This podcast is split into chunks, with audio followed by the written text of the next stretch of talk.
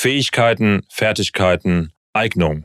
Um am Ende auch die letzte Hürde vor dem Cockpit zu überwinden, sollte es bereits am Anfang passen. Cockpit-Perspektive, der VC-Podcast. Von Piloten für Piloten.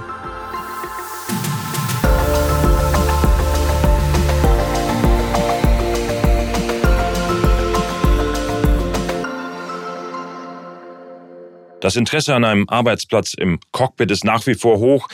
Doch die Hürden, um dorthin zu gelangen, sind relativ hoch. Unter anderem hat der Gesetzgeber verschiedene Anforderungen entwickelt und äh, formuliert. Und hierzu gibt es verschiedene Anbieter, die das auch testen. Da haben wir Tobias Hinsch von der AG Quad aus der VC Vereinigung Cockpit eingeladen und ich begrüße ganz herzlich Steffen Illner von Interpersonal sowie Herrn Dr. Ubeit vom Deutschen Zentrum für Luft- und Raumfahrt, meistens bekannt als DLR. Hallo. Hallo, schönen Hallo. guten Tag. Hallo. So, jetzt gibt es für diese, diese Hürden, die es da zu bewältigen gibt, verschiedene Anforderungen, hatte ich gesagt. Ähm, der Gesetzgeber schreibt da etwas vor und da gibt es zwei Anbieter oder zwei große Anbieter oder die größten, muss man fast sagen, ähm, die ein Zertifikat ausstellen, wo man vielleicht die erste Hürde schon nehmen kann. Ähm, Steffen, was ist das für ein Zertifikat? Wozu wurde es entwickelt? Also grundsätzlich äh, muss man erstmal bei diesem Zertifikat unterscheiden, von welchem Bereich man spricht. Wir haben einmal den Ab initio-Bereich, das heißt alle Menschen, junge Menschen meistens, die Interesse daran haben, den Pilotenberuf zu ergreifen, für die ist dieses Zertifikat gemacht. Dieses Zertifikat gibt es allerdings auch für den Ready-Entry-Markt. Das heißt, alle, die schon fertige Piloten sind, können auch dieses Zertifikat machen, das natürlich dann so ein bisschen andere Ausprägung hat, weil da andere Dinge abgefragt werden müssen. Aber grundsätzlich für diese beiden Gruppen ist erstmal ein Zertifikat grundsätzlich gedacht. Gehen wir davon aus, dass jemand, der jetzt gerade am Ende seiner schulischen Laufbahn, also ähm, möglicherweise äh, Fachhochschulreife oder Hochschulreife, dass er die gerade im Erwerben ist und sich danach in Richtung Cockpit entwickeln möchte. Bleiben wir bei diesem Beispiel. Was sagt das Zertifikat für den aus? Ist das was für den? Braucht er das oder kann man das einfach erst später machen? Ist das empfohlen? Ja, auch da muss man wieder unterscheiden, welchen Weg derjenige gehen möchte. Ähm, äh, grundsätzlich ähm, gibt es in Deutschland natürlich einen großen Markt an Flugschulen von sehr kleinen Anbietern, äh, die eher so in Nischen operieren. Dann gibt es große Anbieter, ähm, die ganz professionell äh, und im großen Rahmen äh, Piloten ausbilden. Und dann gibt es natürlich Flugschulen, die zu Airline-Gruppen gehören. Also da ist äh, die größte, die Lufthansa-Gruppe in, in Deutschland. Ähm, aber auch eine Condor ähm, macht ein Ab Initio-Programm, auch ähm, eine DHL wird ein Ab Initio-Programm auflegen, eine Aerologic äh, bildet selber Pilotinnen aus. Das heißt, äh, wenn man in diese manchmal gesponserten, manchmal nicht gesponserten, das hängt so ein bisschen von dem Programm ab, Ausbildungswege gehen möchte, dann ist so ein Zertifikat meistens sogar zwingend. Also die Fluggesellschaften, die dahinter stehen, sagen natürlich, wir wollen ähm, eine hohe Wahrscheinlichkeit über den späteren Ausbildungserfolg gewährleisten. Also das ist in der Regel irgendwas zwischen 95 und 100 Prozent, weil einfach die Ausbildungskosten tatsächlich oftmals äh, die Kosten übersteigen, die die Flugschüler an die Flugschule zahlen müssen. Jedenfalls, wenn es von Fluggesellschaften äh, gesponserte Ausbildungen sind, beziehungsweise an Flugschulen von den Airlines. Wenn man das an privaten Flugschulen macht, sieht die Sache natürlich ein bisschen anders aus. Private Flugschulen ähm, sind ganz normale wirtschaftliche Unternehmen. Das heißt, äh, die müssen zusehen, dass ihre Kosten durch das, was der Flugschüler bezahlt, gedeckt werden. Und die haben natürlich ein hohes Interesse daran, erstmal so viel wie möglich in ihre Flugschule, ähm, sage ich mal, hinein zu ähm, damit halt eben die Kurse, die Flugzeuge ausgenutzt werden.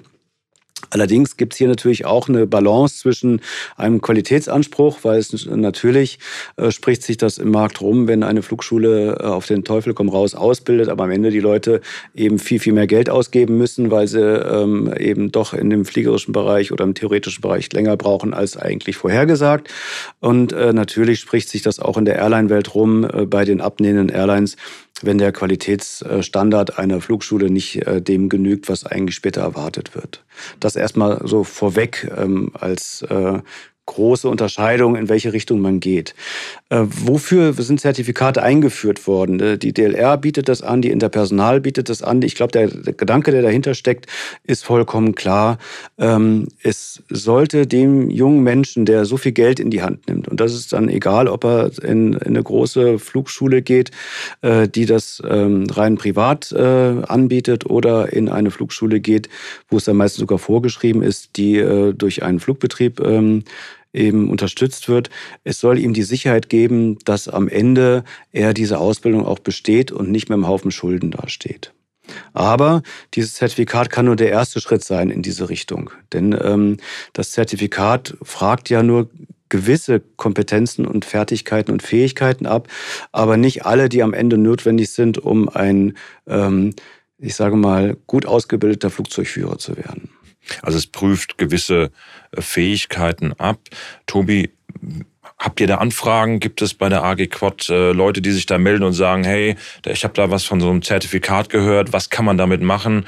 Äh, oder sagt ihr, komm, das interessiert uns eigentlich gar nicht groß, was die da so kommerziell da anbieten, DLR und Interpersonal? Äh, nee, genau, da haben wir durchaus Anfragen bei der AG Quad äh, und haben auch auf der VC Homepage äh, unter unseren FAQs Pilot, Pilotin werden durchaus ein, zwei Punkte dazu. Äh, vielleicht kannst du das gleich auch noch für uns einordnen, Steffen. Da findet man die Wörter Eignungsuntersuchung oder Einstellungsuntersuchung.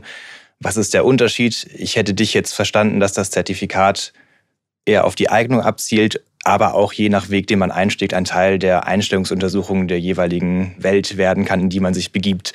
Aber das hängt so ein bisschen wahrscheinlich vom Weg ab, wie du es eben schon angerissen hast.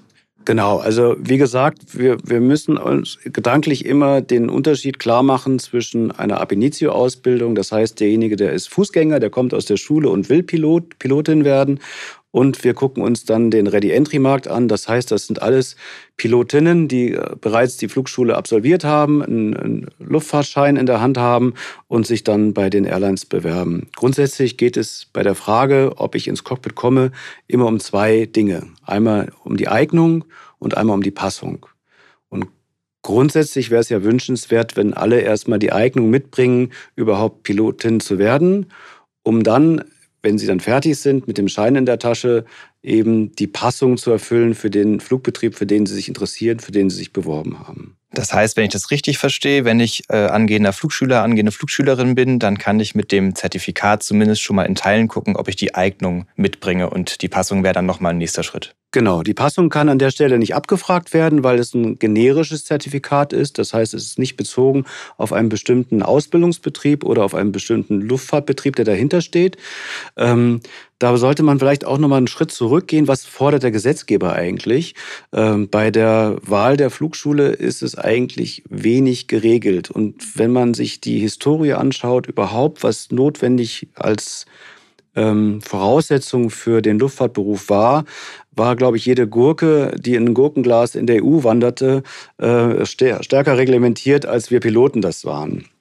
Das hat sich 2019 stark geändert mit dem EASA AMC 175b, was äh, ähm, aus Erfahrung in der Luftfahrt nun entstanden ist. Da gab es verschiedene Vorfälle, die dazu geführt haben, dass die EASA sich dazu entschieden hat, eben zu sagen, okay, wir müssen uns überlegen, was müssen wir eigentlich testen bei Piloten. Und da haben sie halt festgelegt, es muss überprüft werden, die Cognitive Abilities, also deine äh, mentalen Fähigkeiten. Dann geht es darum, deine Personality Traits abzufragen, also deine Persönlichkeitsmerkmale. Dann geht es um die Operational und Professional Competencies. Das könnte zum Beispiel sein, wie kannst du das Flugzeug fliegen, also einen Simulator bedienen, äh, oder aber jetzt für Ab Initio-Auswahl die Psychomotorik und dann die äh, Social Competencies. Ne? Also wie interagiere ich mit anderen? Kann ich mich in der Gruppe einfügen? Kann ich mich aber auch mal durchsetzen? Bin ich belastbar? Und all diese Punkte. Das ist das, was ein Ready-Entry-Pilot mitbringen muss, diese vier Werte. Das ist für den Ab gar nicht gefragt vom äh, Gesetzgeber. Der Gesetzgeber sagt nur, dass die Flugschulen ähm, überprüfen müssen, ob derjenige, der bei denen die Ausbildung machen möchte, diejenige, die die Ausbildung machen möchte, eben Fähigkeiten, Fertigkeiten hat in Mathematik, Physik und in Englisch. Aber auch da gibt es keine, äh, keine Mindestanforderung, sondern das muss nur grundsätzlich überprüft werden. Damit sieht man schon, den Flugschulen ist da sehr, sehr viel Spiel gelassen worden. Ähm, und da wird wenig Wert drauf gelegt, ähm, ob es tatsächlich auch eine Eignung vorhanden ist. Es gibt große Flugschulen, die machen Tests äh, auf freiwilliger Basis, ähm, was wir sehr, sehr befürworten. Wir unterstützen da auch einige Luftfahrtunternehmen und Flugschulen, aber grundsätzlich ist es eine freiwillige Sache. Das heißt, diese Hürde zieht der angehende Flugschüler selbstständig nach vorne. Herr Dr. Obert, sagen Sie auch, das Zertifikat ist in jedem Fall zu empfehlen. Absolut. Ich denke, dass wir ein etwas für den Markt der Piloten Interessierten, also der Flugschüler und Flugschülerinnen, der angehenden und der bereits lizenzierten Leute haben, mit denen sie Chancen haben, sich halt bei vielen Airlines oder eben Schulen zu bewerben. Bei Schulen bewerben, bei Airlines bewerben, das sind zwei unterschiedliche. Wahrscheinlich, wenn ich jetzt so als Fußgänger ähm, in die Flugschule komme, dann wäre es empfohlen, vorher das schon zu machen. Und wofür sind diese Zertifikate eingeführt worden? Wir haben uns damit beschäftigt intern schon vor Corona, was eigentlich mit denjenigen Bewerbern und Bewerberinnen ist, die sich für diese Beruf oder die Ausbildung interessieren, die jetzt nicht in so ein Programm reingehen können, wo es Selektionsverfahren gibt, wie zum Beispiel für die Lufthansa. Und äh, wollten auch etwas schaffen, wo die Leute etwas in der Hand haben, damit sie nicht immer wieder neu in Auswahlverfahren reingehen müssen, sondern für einen bestimmten Zeitraum sagen können, hier habe ich was in der Hand, damit kann ich mich bei einer Schule vorstellen und im besten Fall wird das dort akzeptiert und ich kann relativ einfach dann in die Ausbildung einsteigen oder eben in den Flugbetrieb, wenn ich schon lizenziert bin. Wie muss ich mir das vorstellen? Was erhalte ich von Ihnen? Bekomme ich da eine Bewertung oder ein großes äh, zehnseitiges Pamphlet, wo was über meine Persönlichkeit drin steht? Gibt es da Bewertungen, die ich verbessern kann oder gibt es auch Sachen, die ich gar nicht verbessern kann? Also grundsätzlich ist es ein einseitiges Zertifikat. Äh, die Bereiche, die dort aufgelistet sind, entsprechen den EASA-Regularien. Also es sind wenige Bereiche, damit es auch übersichtlich und handhabbar ist. Und zu jedem dieser Bereiche gibt es eine Bewertung von A bis D, wobei A die höchste Kategorie und D die niedrigste ist. Und damit kann ich mich bei einer Airline oder Schule vorstellen und die Schule entscheidet selbst, welche Bewertung sie in diesen Bereichen jeweils für akzeptabel hält. Also wir empfehlen nicht positiv, negativ, sondern wir sagen nur wie ein Arzt bei einem Befund, das ist der Befund. Liebe Schule, mach du damit, was du für richtig hältst. Okay, das heißt also, ich bekomme von Ihnen einen Buchstaben in, in dem Bereich, den Sie da bewertet haben. Das sind vier Bereiche oder sind das noch mehr?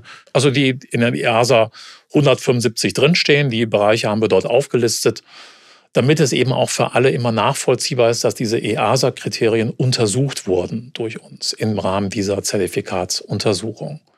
Und wenn ich jetzt eine schlechte Bewertung habe, lohnt es sich dann zu sagen, naja, das mache ich nochmal, kann ich mich da verbessern? Naja, es gibt Bereiche, es gibt ja auch einen Bereich, wo es um die sozial interaktiven Kompetenzen, also um die Persönlichkeit geht.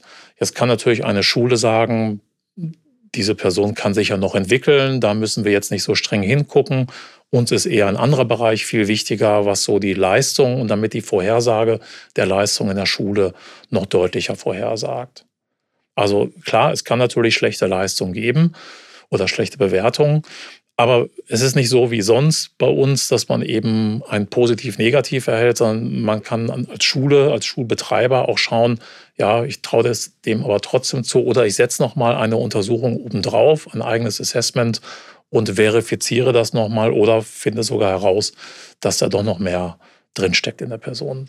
Das bedeutet, Sie decken dann Stärken und Schwächen damit auf. Kann man das so formulieren? Oder? Wenn man möchte, ja, kann man so sagen. Und dann obliegt es der Flugschule, das zu überarbeiten oder daran zu arbeiten. Aber eigentlich ist es doch der, der Pilot selbst oder die Pilotin selbst oder die angehende Pilotin, der angehende Pilot, der an diesen ähm, Fähigkeiten arbeiten sollte. Das heißt, der kann das nochmal wiederholen dann. Sind, ist das sinnvoll? Sagt man, naja, das ist jetzt nicht so gut gelaufen für mich. Ich warte jetzt mal eine gewisse gewisse Zeit, entwickle mich vielleicht weiter oder versuche mich weiterzuentwickeln und komme dann nochmal zu Ihnen. Würden Sie sagen, Wiederholung, das ist äh, eine sinnhafte Idee? Absolut. Bei diesem Zertifikat ist es eben anders als beispielsweise bei einer Airline gebundenen Selektion. Da gibt es durch die Airline schon Vorgaben oder durch die Schule, dass so etwas nicht wiederholt werden darf. Ähm, wir haben hier gesagt, das Zertifikat hat ja auch nur eine begrenzte zweijährige Gültigkeit. Also die Wiederholung ist dadurch schon mitgedacht. Wir empfehlen, dass jemand, der zum Beispiel relativ schlechte, äh, in der persönlichen Wahrnehmung schlechte Bewertung hat oder wenn jemand denkt, das wird mir vielleicht nicht ausreichen für eine erfolgreiche Bewerbung, dass die Person dann gerne wiederkommen kann. Wir empfehlen aber sechs Monate zu warten und die Zeit auch intensiv dafür zu nutzen, an diesen Fähigkeiten weiter zu arbeiten oder zum Beispiel den Wissensbereich weiter auszubauen. Weil wenn man sehr schnell danach nochmal kommt, ist die Wahrscheinlichkeit, sich deutlich zu verbessern, eben sehr gering. Das kennt man von, aus der Schule, von Klausuren, Wiederholungsklausuren, Wiederholungsprüfungen. Da gibt es sehr viel Literatur, die das eigentlich genauso bestätigt. Aber natürlich könnten die Interessenten sagen, ja, das weiß ich, gehe aber das Risiko ein, weil ich gerade hier eine Möglichkeit habe, in drei Monaten irgendwo einzusteigen. Dann werden die sechs Monate natürlich dann zu lang. Das heißt, dass äh, in beiden Fällen beim DLR oder Interpersonal ich mit einer Momentaufnahme meiner Eignung und Fähigkeiten äh, auf dem Zertifikat quasi aus der Sache herausgehe und ich danach entscheiden kann, ob ich jetzt äh, einzelne Schwachstellen noch austrainieren möchte, zum Beispiel nochmal mein Englisch aufbessern, indem ich nochmal einen Sprachkurs mache oder ins Ausland gehe oder wie auch immer oder Kopfrechnen nochmal trainiere für ein halbes Jahr und dann vielleicht den Test nochmal machen würde. Würdest du das auch so sehen, Steffen? Es geht ja um zwei Dinge. Es geht ja nicht nur darum, diesen Ausbildungserfolg äh, zu gewährleisten. Das ist natürlich das primäre Ziel. Für den jungen Menschen, der bereit ist, 70 bis 100.000 Euro auszugeben für diesen Beruf, egal ob er das jetzt nun von seinen Eltern gesponsert bekommt oder von einer Airline oder von wem auch immer, ist erstmal sehr, sehr viel Geld. Äh, und da muss man sich schon so ein bisschen überlegen, wie kann ich denn das Risiko minimieren, dass ich am Ende äh, ohne etwas dastehe. Das Geld ist ja weg. Ne? Also die Flugschulen sagen ja dann nicht, ja, du bist so ein netter Kerl, äh, sondern die wollen das Geld haben, weil natürlich auch gewisse Leistungen geflossen sind. Das heißt, letztendlich ist es der erste Schritt, so eine Risikominimierung zu machen. Der zweite Schritt, warum ich es eigentlich mache, ist, weil ja im Anschluss an meine hoffentlich erfolgreiche Ausbildung kommt ja dann äh, die eigentliche Hürde, nämlich der, der nächste Schritt dann wirklich ins Cockpit. Dann nicht mehr in einer zweisitzigen Propellermaschine, sondern dann will man ja irgendwo in einem großen Jet sitzen bei einer renommierten Airline. Und ähm, dann holt mich quasi das ein, was ich am Anfang verpasst habe. Wenn ich am Anfang schon so ein bisschen darauf geguckt habe, bringe ich denn die Eignung mit, dann ist eine hohe Wahrscheinlichkeit am Ende auch da, dass ich dann einen Erfolg haben werde, äh, später bei einer renommierten Airline auch im Cockpit zu sitzen. An dieser Stelle würde ich eine Ergänzung äh, tätigen wollen. Und zwar ist es natürlich richtig, dass wenn man gut vorbereitet ist und am Ende mit einem Zertifikat mit guten Werten herauskommt, sicherlich bessere Jobchancen hat. Allerdings ist auch das kein Garant, in ein renommiertes Cockpit zu kommen oder in ein Cockpit einer renommierten Airline.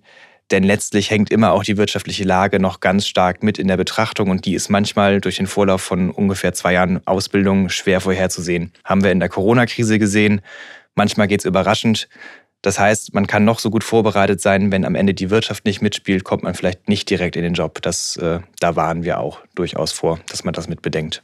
Von diesen ganzen Faktoren, die ich mitbringen sollte, idealerweise als Pilotin oder Pilot, ähm, da gibt es ja sicherlich auch Dinge, die kann ich durch Training nicht verbessern oder ist alles trainierbar und am Ende äh, kann ich die ganzen Tests, die Sie anbieten, bestehen?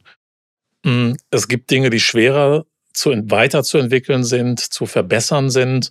Also ich sage mal platt alles, was sehr hardwarenah ist, also Wahrnehmungsgeschwindigkeit, die, wie schnell wird hier etwas im Gehirn verarbeitet, kognitiv auch erkannt und dann genutzt. Das sind Dinge, die sind nur begrenzt verbesserbar. Ich kann mich also immer so in einem kleinen Ausmaß verbessern. Aber so wie beim Hochsprung, wenn ich bei einem Meter Hochsprung anfange und ganz lange trainiere, komme ich vielleicht auf 1,50 Meter. Jemand, der bei 1,50 anfängt, kommt vielleicht sogar auf 2,25 Meter. Vielleicht wird er Weltmeister. Ähm, also sozusagen, es hängt immer vom Ausgangsniveau ab und dann habe ich einen gewissen Gewinn dadurch, dass ich mir Techniken aneigne, also Workarounds, wie gehe ich mit solchen Situationen um, wie schaffe ich mentale Entlastung. Aber es ist eben dann oft begrenzt. Im Wissensbereich kann ich natürlich viel leichter mir Dinge aneignen, mich intensiver mit Physik, Technik und so weiter äh, befassen. Jetzt ist es da leichter. Gibt es etwas, wo es schwieriger ist? Ja, also wie gesagt, alles, was sehr hardwarenah ist, die, die klassischen kognitiv-mentalen Leistungsbereiche wie Raum, räumliche Orientierung, Wahrnehmungsgeschwindigkeit, Konzentrations-, Aufmerksamkeitsfokussierung, da ist einfach der grundsätzliche Trainingsgewinn nicht so hoch. Der ist trotzdem da und das hat damit zu tun, dass in Tests ja auch eine Testleistung erbracht werden muss. Und die ist eben auch im Teilen davon abhängig, ob ich Arbeitsstrategien für diese Aufgaben entwickeln kann. Dadurch wird die Testleistung eben auch leicht angehoben. Arbeitsstrategien entwickeln, kann das durch einen kommerziellen Vorbereiter geschehen Oder sagen Sie, das liegt in einem selbst, das muss ich mir selbst erarbeiten? Was halten Sie davon, wenn ich mich jetzt kommerziell vorbereite? Oder wenn es ausreichend ist, dass ich mich einfach auf einen Test vorbereite, in dem ich nur gut geschlafen habe und gut gelaunt bei Ihnen auftauche? Also wenn Sie sich mit unseren Materialien äh, intensiv und gewissenhaft vorbereitet haben, dann würde ich sagen, jeder, der so einen Kurs besuchen will, soll das tun. Alle, die dafür nach Bali fliegen wollen, sollen das auch beruhigt tun, denn sie werden keinen zusätzlichen Gewinn für diese Tests, die wir gerade angesprochen haben, dadurch bekommen, weil das, was wir schon professionell anbieten, genau natürlich auf die Tests abgestimmt ist, sodass sich die Leute zu Hause ihre Arbeitsstrategien bilden, dann wirklich intensiv genau daraufhin üben können und im Testsaal genau dann das vorfinden, was sie lange über mehrere Tage oder Wochen sogar geübt haben. Was sagt die AG Quad dazu, zu einer kommerziellen Vorbereitung? Wir raten von kommerziellen Testvorbereitungen ab. Und zwar sehen wir dort mehr das kommerzielle Interesse der äh, Testveranstalter sozusagen oder der Vorbereitungsveranstalter, äh, während wir den Gewinn für, den, für das Individuum nicht so groß sehen. Gleichzeitig raten wir allerdings schon dazu, vor allem angehenden Flugschülern und Flugschülerinnen, ein, diesen Zertifikat beim DLR oder bei Interpersonal durchzuführen, um sich besser einordnen zu können. Könnten Sie noch was dazu sagen, wie meine Chancen auf dem Arbeitsmarkt äh, sind, wenn ich äh, dieses Zertifikat in der Tasche habe? Ich würde mal differenzieren zwischen Flugschulinteresse und lizenzierte Piloten und Pilotinnen. Es gibt einige Airlines, die in Europa schon gesagt haben, wir würden das anerkennen, wenn Bewerber kommen und Bewerberinnen.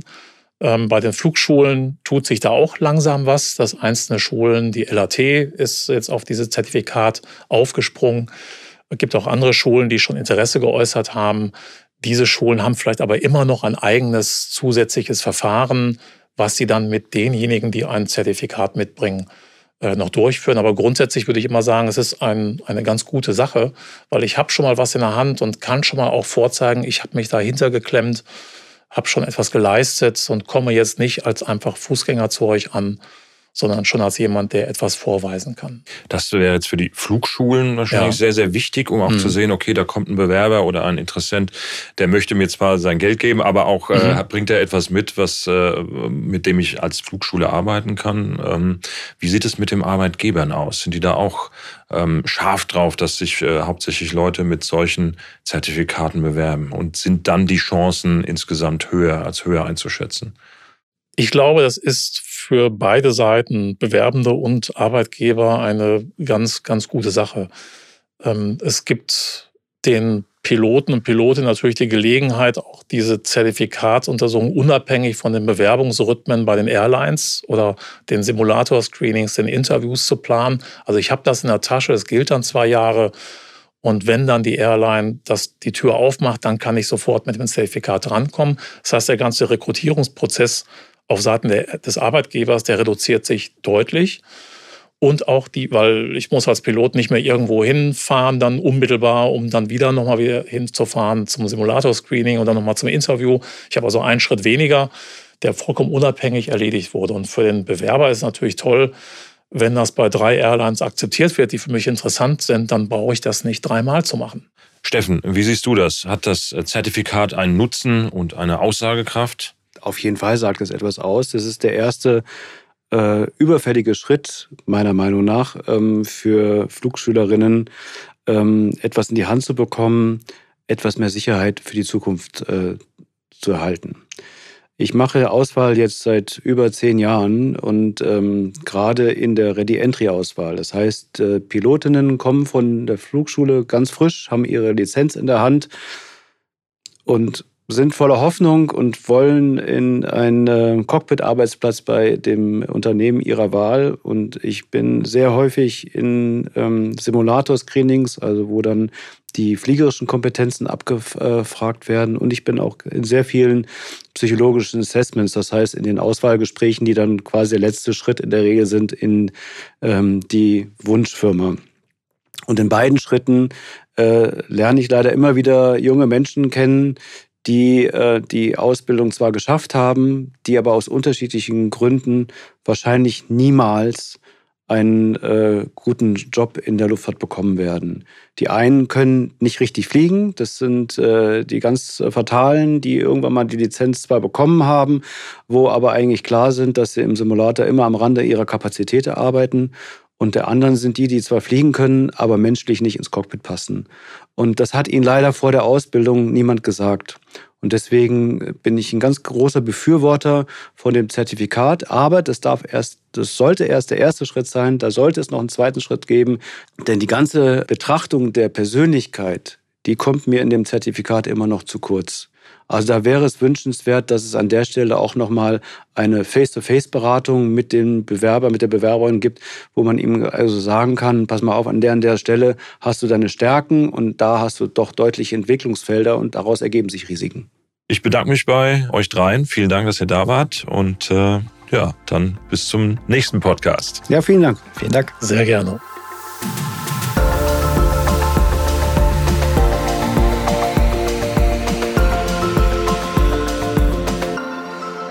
Cockpit-Perspektive, der VC-Podcast.